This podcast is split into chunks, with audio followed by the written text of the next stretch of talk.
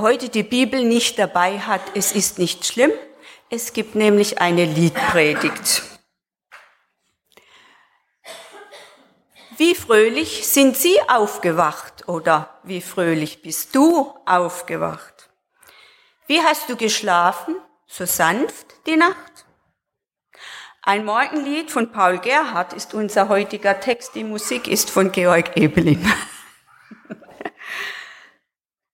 Also, es gibt eine Liedpredigt. Und wer mich kennt, der weiß, dass ich das ab und zu ganz gerne mache, auch wenn es für die jüngere Generation eine Herausforderung bedeutet. Das Lied hat in der Ausgabe des Mennonitischen Gesangbuches elf Strophen. Im Gesangbuch der Evangelischen Landeskirche sind es sogar zwölf. Aber ob elf oder zwölf, wer von uns singt noch ein Morgenlied zu Hause? Geschweige denn, dass er oder sie sich Gedanken darüber macht, ehe man an die Arbeit geht. Stille Zeit zu halten ist in unserer Zeit wohl aktueller. Lieder können wir von Radio, CD und anderen viel bequemer hören. Aber für manch einen ist es vielleicht auch eine Alternative statt stiller Zeit in der knappen Morgenzeit vielleicht ein Morgenlied zu singen und so Andacht zu halten. Ich denke, es ist deshalb umso reizvoller am Sonntag, wo wir Zeit haben, uns von der zugegebenerweise seltsam anmutenden Sprache auch nicht abschrecken zu lassen und solch einen langen Choral zu singen und auch seiner Predigt nachzuspüren. Einmal zu schauen, ob ein mittlerweile 351 Jahre alter Text für uns heute noch aktuelle Bezüge liefern kann. So wollen wir also, oder so will ich also mit Ihrer, mit eurer Unterstützung den Morgengedanken des Dichters singender und hörender Weise nachgehen um das Gold, das die Morgenstunde im Mund hat, zum Glänzen zu bringen. Und die güldene Sonne scheint uns ja auch heute. Ja, der Morgen ist eine sensible Tageszeit. Der Tag liegt noch vor uns wie eine unberührte Landschaft. Oder wie es ein anderer Liederdichter ausdrückt, Allmorgen ist ganz frisch und neu. Der neue Tag hält noch alle Möglichkeiten offen. Im jüdischen Denken ist jeder neue Tag ein Geschenk Gottes, eine Gnadenzeit. Jeden Tag, jeder Tag bietet eine neue Chance, Dinge anders oder besser zu tun als noch am Vortag, Neues zu lernen, umzudenken, besser zu tun oder auch umzukehren eine andere Richtung einzuschlagen, anderen zu helfen, man könnte es auch sagen, sich zu bewähren. Was wird der neue Tag bringen? Verlockend, aber auch vielfach fordernd tritt er nach der Ruhe der Nacht an uns heran. Wie begegnen wir ihm? Da gibt es den Mordmuffel, der seine Zeit braucht, oder erstmal eine Dusche oder einen Kaffee oder beides, um in die Gänge zu kommen und den man am besten vor einer bestimmten Zeit überhaupt nicht anspricht. Und es gibt die, die morgens bereits gute Laune versprühen und in aller Herrgottsfrühe anfangen zu pfeifen. Der eine bräuchte fast einen Kranen, um aus dem Bett zu kommen und quält sich jeden Morgen mühsam aus den Federn. Für ihn hat Morgenstund keineswegs Gold im Mund, eher Blei im Hintern. Der andere ist schon vor oder beim ersten Weckerton putzmunter, springt aus dem Bett und singt während der Morgengymnastik. Joachim Ringelnatz hat das so in Worte gefasst. Ich bin so knallvergnügt erwacht. Ich klatsche meine Hüften. Das Wasser lockt, die Seife lacht. Es dürstet mich nach Lüften. Aus meiner tiefen Seele zieht mit Nasenflügelbeben ein ungeheurer Appetit nach Frühstück und nach Leben. Der eine setzt sich an ein ausgiebiges Frühstück, während dem anderen allein der Gedanke an Essen schon Magenschmerzen bereitet. Wieder andere sind froh, nach einer schlaflosen Nacht endlich aufstehen zu können, ihre innere Unruhe in Aktivität einfließen lassen zu können, ohne die übrigen Familienmitglieder in ihrer Nachtruhe zu stören oder sie gar aufzuwecken. Und dann gibt es für einige noch das böse Erwachen, denen die gnädige Nacht für ein paar Stunden Vergessenheit geschenkt hat und Ausruhen von Sorgen, Ängsten und Nöten, die mit dem Aufwachen alle wieder groß und bedrohlich dastehen. Dann tritt die Umgebung aus dem Schatten des Schlafes und wartet mit Erinnerung, Entbehrung und Schmerzen auf. Ja, der Morgen hat viele Gesichter. Dem Sänger unseres Liedes zeigt er sich jedoch freundlich. Herzerquickend nennt er ihn. Er hat anscheinend eine ruhige Nacht hinter sich mit ausreichend Schlaf, der ihn regeneriert hat. Stellen wir uns vor, ein Sonnenstrahl hat ihn geweckt und nun tritt er erfreut und erfrischt ans Fenster. Noch ist es still. Er sagt noch nichts. Er betrachtet erst einmal die morgendliche Welt. Mein Auge schauet, was Gott gebaut. Schauen wir ihm einfach über die Schulter und versuchen mal, ob diese alten Worte auch in einen morgendlichen Ablauf unserer Tage passen könnten. Und lass uns jetzt dazu einfach mal die Verse zwei bis vier singen.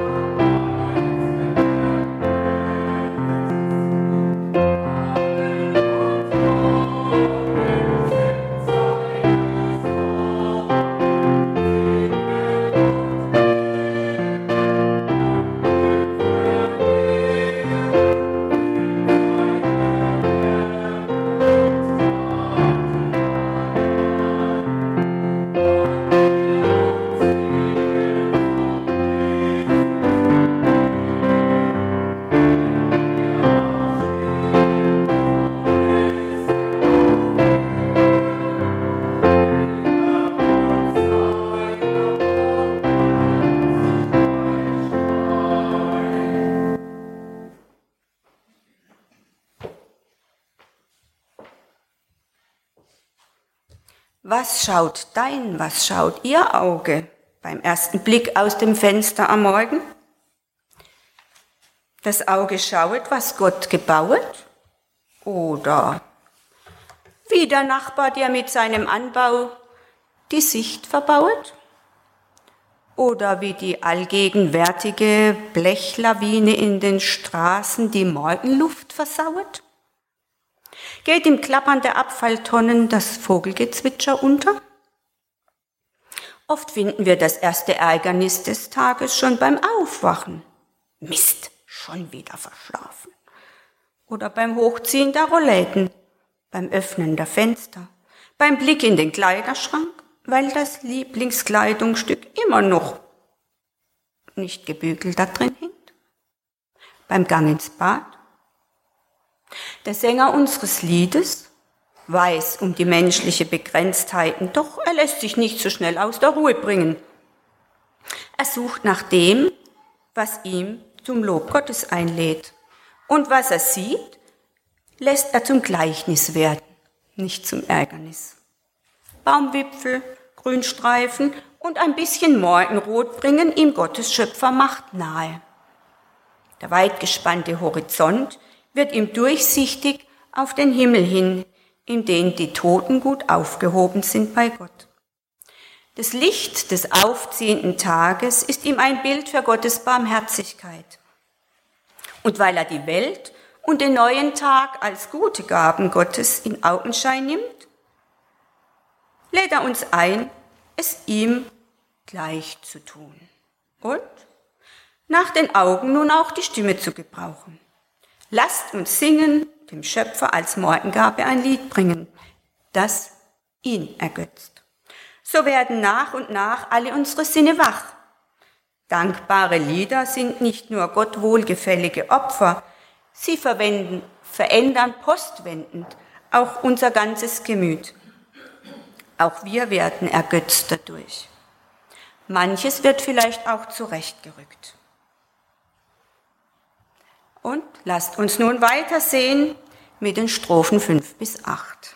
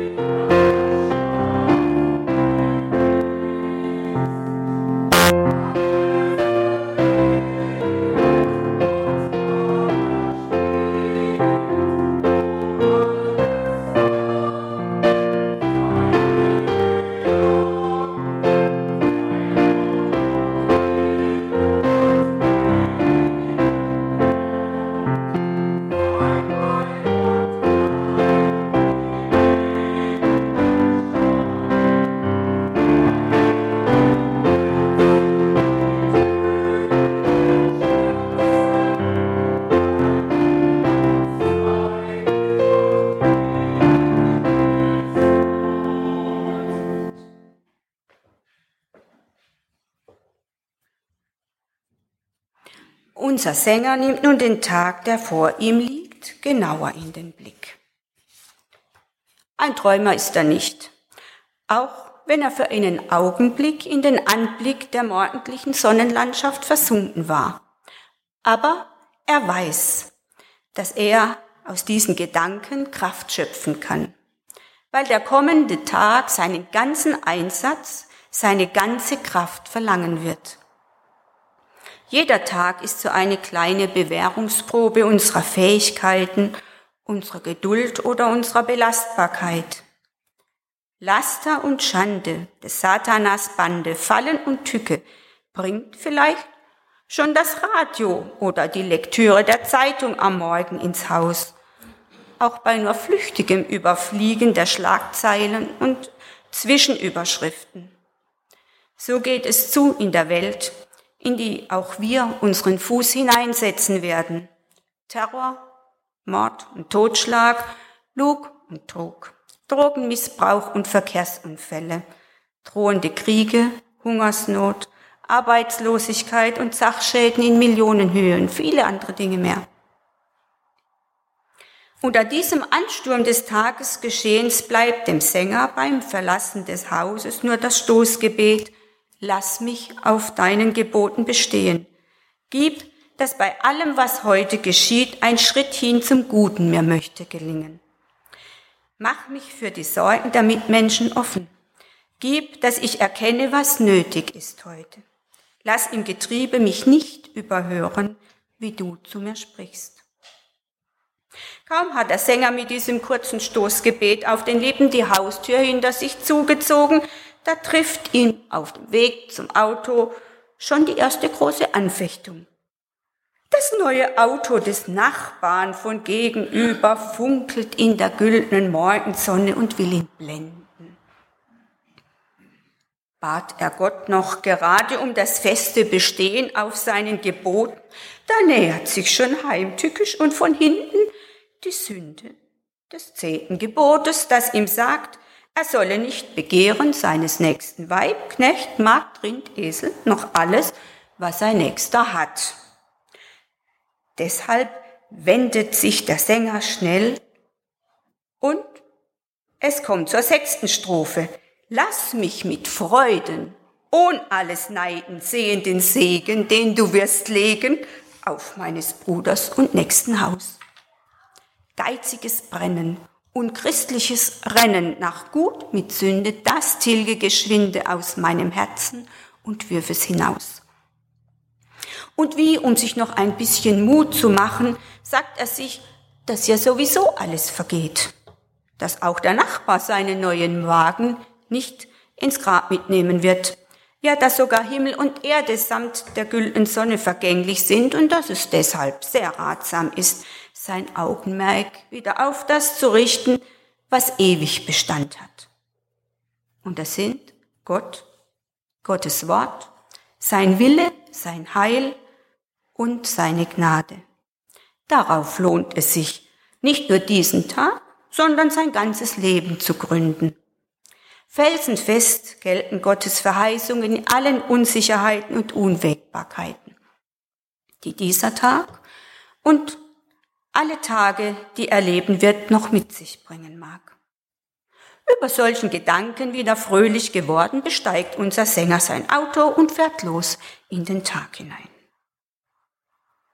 Und wir singen weiter die Strophen 9 und 10.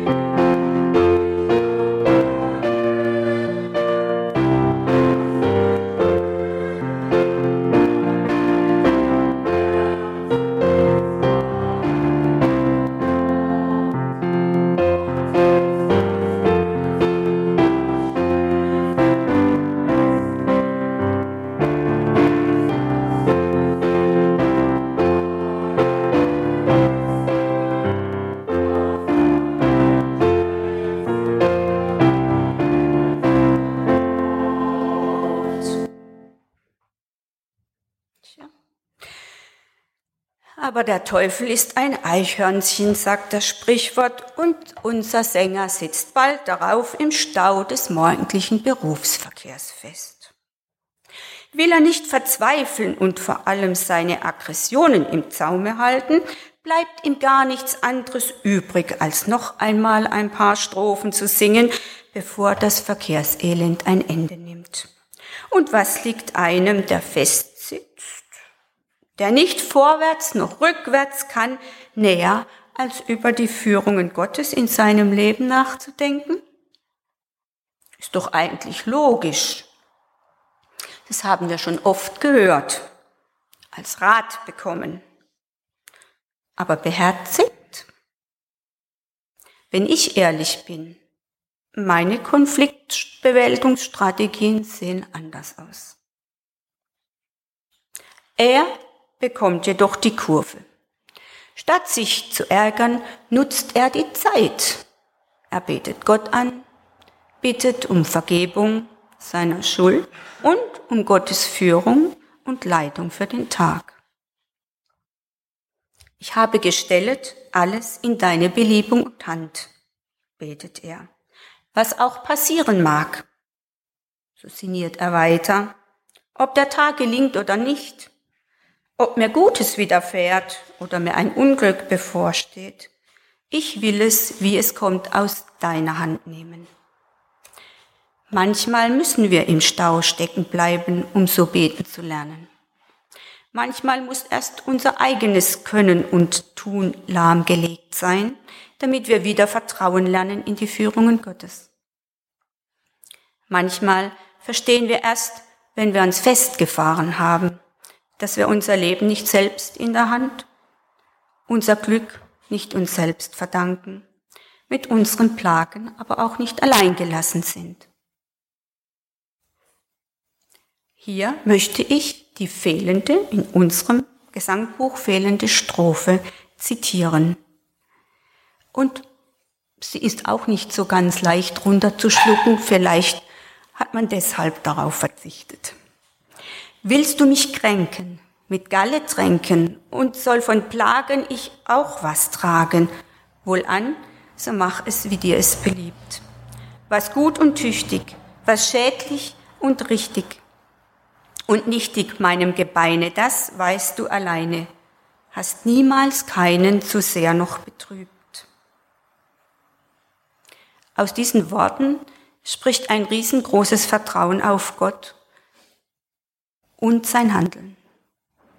Das ist jemand, da ist jemand, der sich seinem Gott völlig hingibt, der loslässt, weil er davon überzeugt ist, dass Gott ihm nur Gutes will.